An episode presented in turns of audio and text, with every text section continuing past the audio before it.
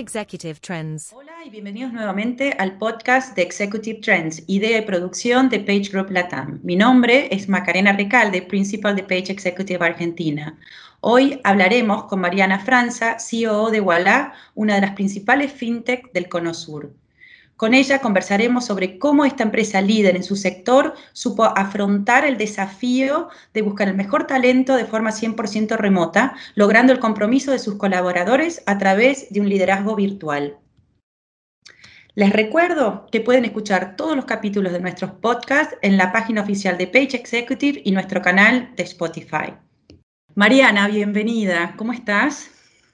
Muy bien, ¿y vos? ¿Cómo estás, Macarena? Bien, muy bien, muy bien. Muchas gracias por compartir este espacio.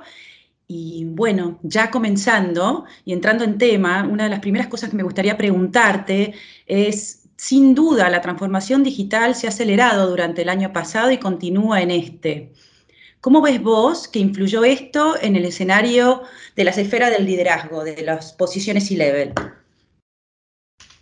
Bueno, primero y principal, muchísimas gracias por invitarme a este podcast. Un honor eh, poder compartirlo con ustedes. Así que muchas gracias a ustedes dos y también a, a Paige por el espacio.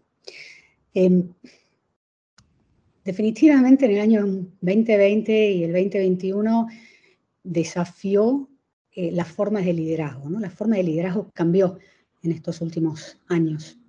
Para aquellos que nunca tuvieron equipos globales, que siempre tuvieron equipos locales y presenciales, fue un cambio bastante drástico. ¿no? Eh, bueno, por suerte tuve la posibilidad de aprender a liderar equipos remotos, eh, porque bueno, tuve equipos globales en experiencias pasadas que estuvieron esparcidos por todo el mundo. ¿no? Antes, eh, hacer home office en algunas compañías era un beneficio para pocos y para privilegiados, ¿no? Y no era, en algunas compañías no era bien visto, en especial aquellas que no nacieron como remotas y no lo tenían como política, ¿no?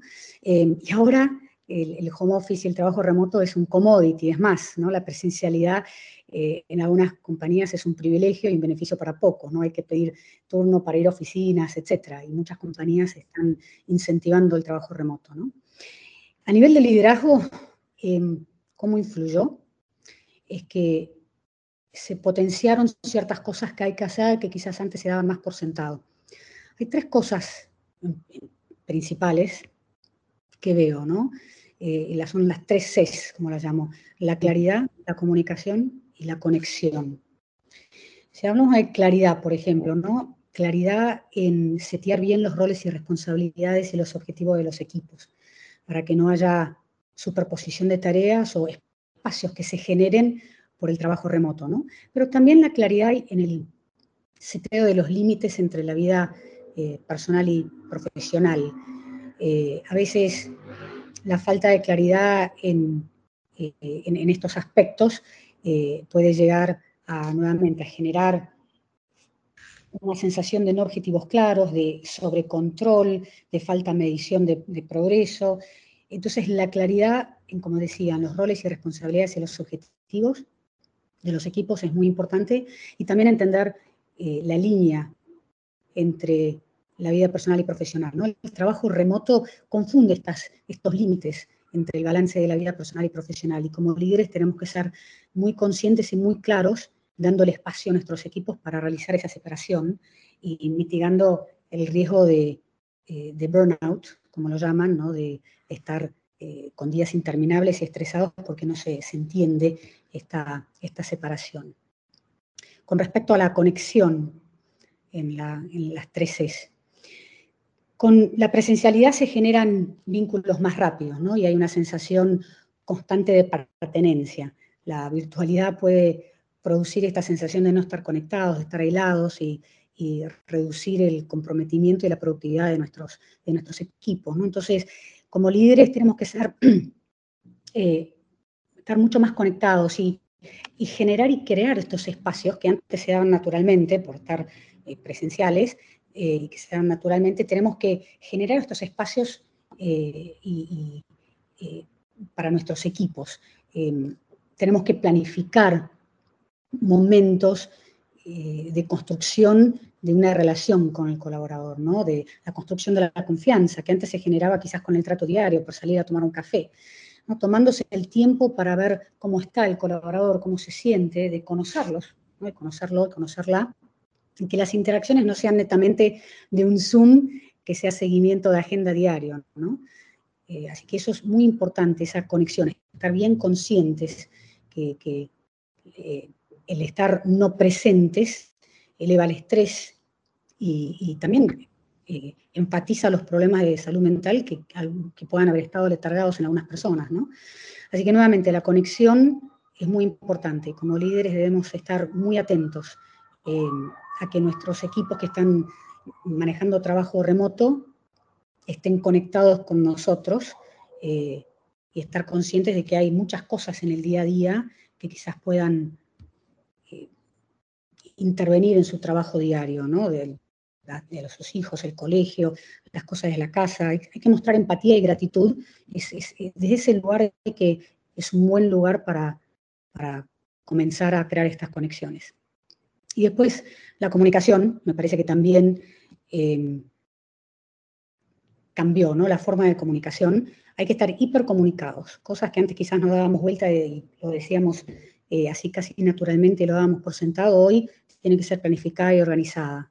Eh, a veces el aislamiento genera esta falta de comunicación y los fantasmas, ¿no? Sobre la performance de una persona, y sobre cómo, está la compañía, en especial en equipos remotos. Entonces, comunicar de más es mejor que, comunicar de menos. Mm. Pero también eh, lo que mostró el 2021 en el nivel de liderazgo, que tenemos que saber usar eh, mejor la tecnología para la comunicación, para la conexión, eh, ¿no? por ejemplo, utilizar Slack, una herramienta para crear espacios eh, reservados para equipos donde se puedan conocer los colaboradores entre sí, eh, donde se puedan hablar de los objetivos del equipo, para el seguimiento día a día, para nuevamente que no haya esa superposición, pero otras herramientas para conexión de la compañía en general, ¿no? como Workplace o Íntegro, que son al estilo Facebook, ¿no? ayudan a, mantener o crear y o mantener la cultura de la organización, ¿no? Eh, obviamente, herramientas de videoconferencia, herramientas como esta, el podcast, ayudan a comunicar eh, objetivos y a, generar esta, esta, relación de confianza que antes nuevamente dábamos por sentado se construía presencialmente, ¿no? Em, otras cosas que tenemos que tener en cuenta a nivel de liderazgo es la cultura empresarial, ¿no? Antes, el famoso FaceTime, el quedarse en la oficina para ser visto, eh, ahora ya no está más. Esto puede ser un ecualizador de performance, pero para otros la falta de visibilidad también puede generar inequidades, ¿no? Así que, nuevamente, la comunidad, la comunicación, la claridad y la conexión es muy importante para poder generar, crear y mantener una cultura eh, empresarial, ¿no? Así que en, en eh, por ejemplo, nosotros, el 80% de nuestros colaboradores empezó durante la pandemia. Eh, nosotros para junio, principios del año pasado, cuando empezó la pandemia, éramos 200, 200 y algo, y ahora ya somos más de 1000. Eh, es impresionante, porque han tenido un, índice de contratación exponencial justamente durante la pandemia. Sí, sí, sí, sí, sí, así que el 80% de nuestros colaboradores durante la pandemia y además en diferentes lugares, ¿no? O sea, eh, estamos en 16 provincias y 42 ciudades de la Argentina, ¿no? que quizás antes, si lo pensabas a nivel de presencialidad, no lo íbamos a poder tener. Eh, crecimos en la pandemia y bueno, obviamente el trabajo remoto nos ayudó a poder ser más inclusivos a la hora de contratar a, nivel de localización geográfica, así que nos aumentó el, el, scope ¿no? de, talento al que podemos, al que podemos eh, ir a buscar. Así que eso es muy importante. Nuestra forma de trabajo refleja exactamente lo que nosotros hacemos, ¿no? que es disponibilizar un ecosistema financiero completo, transparente, fácil y seguro al alcance de todo el mundo. Bueno, lo hacemos también en la forma de contratar y de trabajar, ¿no? Eh, eh, poder lograr esta flexibilidad de una forma segura y transparente y que todo el mundo pueda trabajar eh, como, como, le sea más conveniente en Ojalá, ¿no? Sí. Y teniendo en cuenta que el mercado hoy está pasando directamente ya a este trabajo híbrido, ¿cómo pensás vos desde Wallah que vas a manejar esto de los, de los equipos semipresenciales? Me estás contando que hoy tienen una expansión de ejecutivos de, C-level y de semi-seniors por todas partes del país. ¿Cómo van a manejar la vuelta a la oficina o, esto, ¿no? De generar la cultura presencial. A ver, en, un escenario post pandemia vamos a seguir impulsando la dinámica de trabajo mixta, ¿no? Con más opciones de home office y aún más puestos que sean 100% remotos. Hoy no estamos solamente en la Argentina, también estamos eh, en México y tenemos nuestro CTO que, vive en, Italia. Así que mejor ejemplo de, trabajo remoto imposible.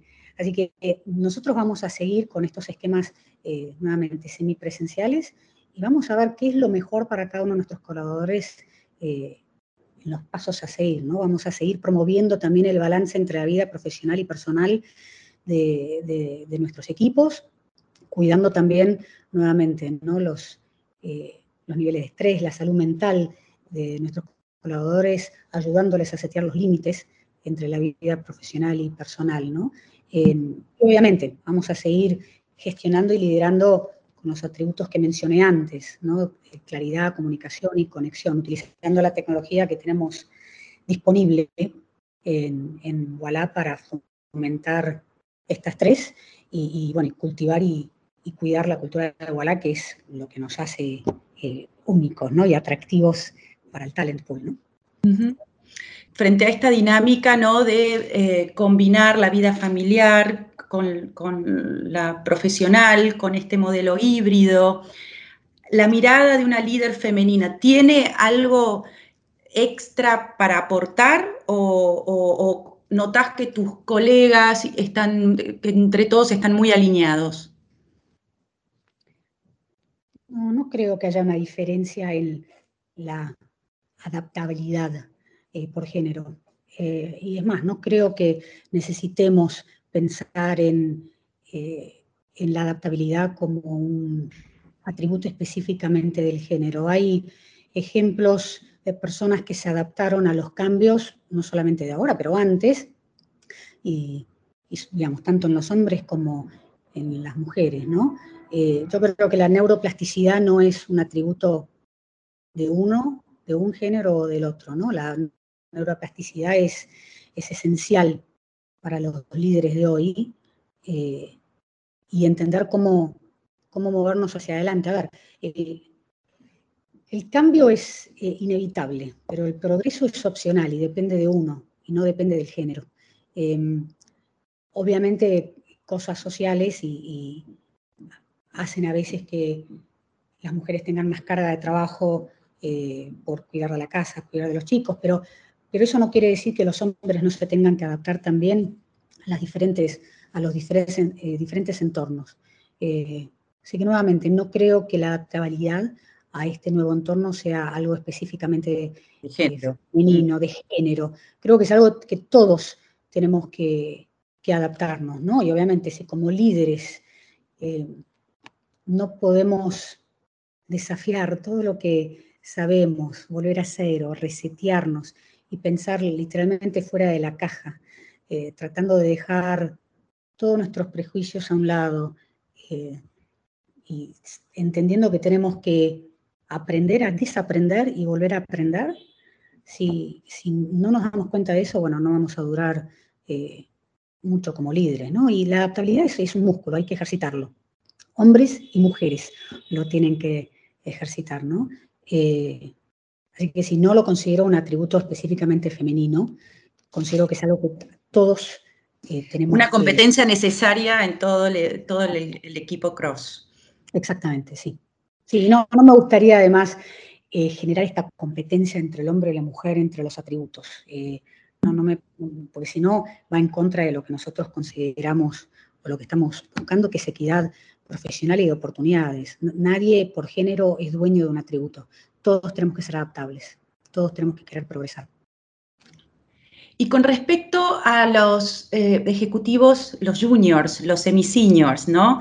Que, tenemos todos nosotros que ya somos más grandes en el mercado laboral, esta idea de que se aprendía en la oficina, que se aprendía participando de reuniones, entendiendo cómo era la dinámica dentro de, una compañía con, una dinámica eh, constante. ¿Cómo lo ves hoy? ¿Cómo, cómo está em, educando y, preparando a estos jóvenes ejecutivos hoy?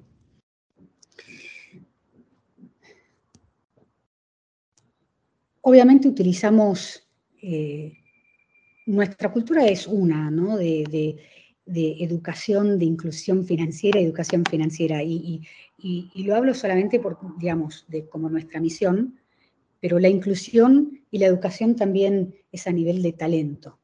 Eh, no lo hacemos solamente para afuera, sino que también lo hacemos para adentro, ¿no? Por eso, eh, como decía antes, em, nosotros hoy tenemos un, eh, un, equipo de colaboradores muy, muy diverso.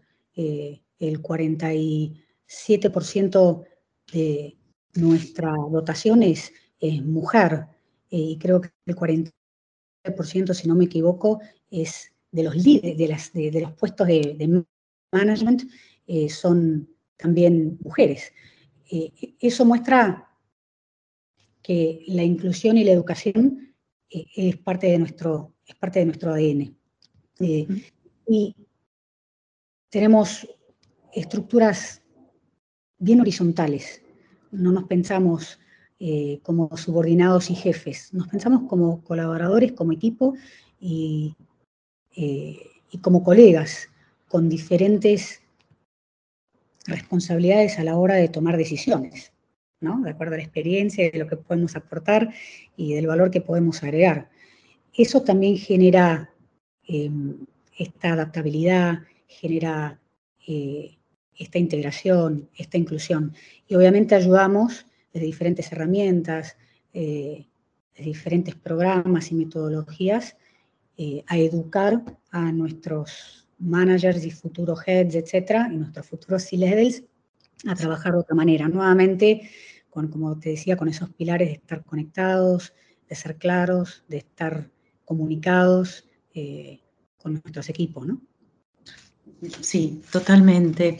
Y con esto que me contás, ¿no? De, abrir conversaciones que ya involucran mucho más la vida familiar y lo personal, ¿de qué forma lo están haciendo ustedes? ¿Hay espacios de, grupos? Eh, ¿Lo lidera recursos humanos? ¿Esto es algo que cada manager lo baja a su equipo en conversaciones uno a uno? ¿Tienen una metodología? ¿Es, eh, ad hoc? ¿Cómo lo, cómo lo manejan? Eh, con respecto a la comunicación y a estos programas y estas metodologías, bueno, no es, eh, obviamente surgen ideas de todos lados, surgen eh, sugerencias y vamos viendo la necesidad, ¿no? La gente nos habla, la gente nos dice qué necesita y en base a eso nosotros eh, actuamos, la compañía actúa, ¿no? tenemos a nuestro equipo de People, liderado por Diego Solveira, obviamente él le pone eh, todo el sabor de, talento y de recursos humanos que se necesita para implementar estas metodologías. Pero tenemos herramientas de feedback, tenemos herramientas de performance, tenemos, tenemos eh, em, trainings, ¿no? capacitaciones que se hablan de, feedback y de performance.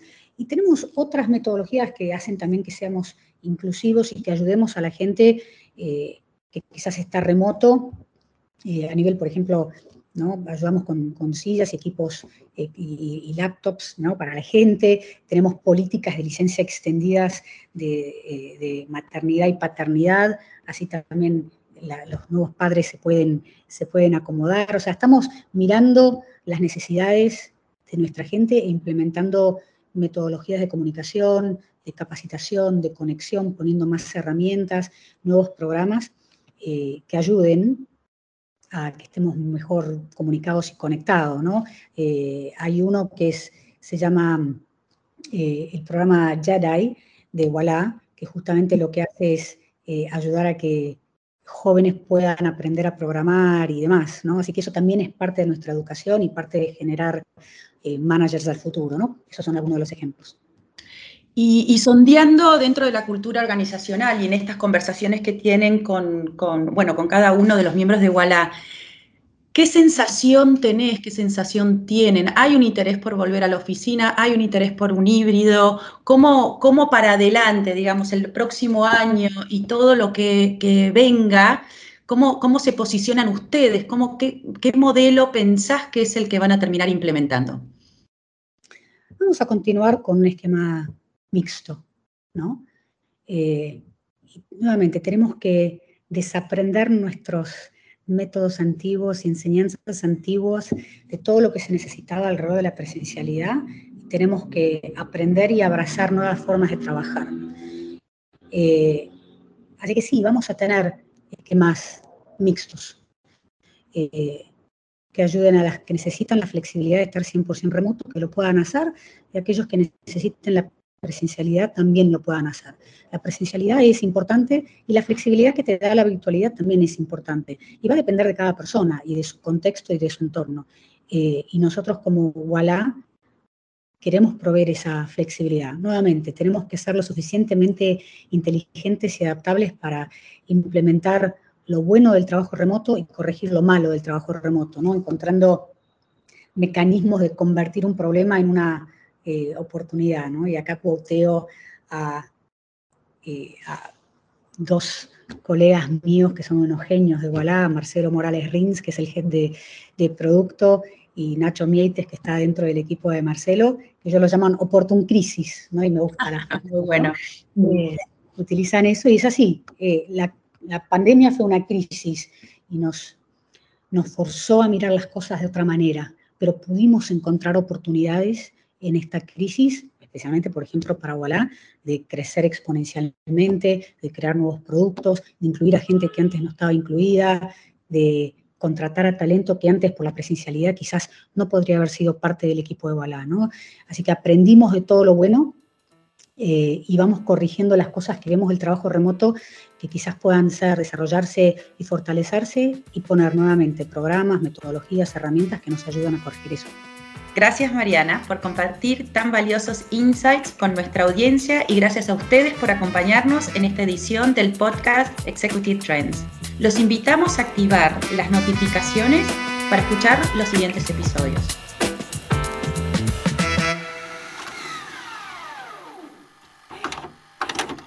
Page Executive Trends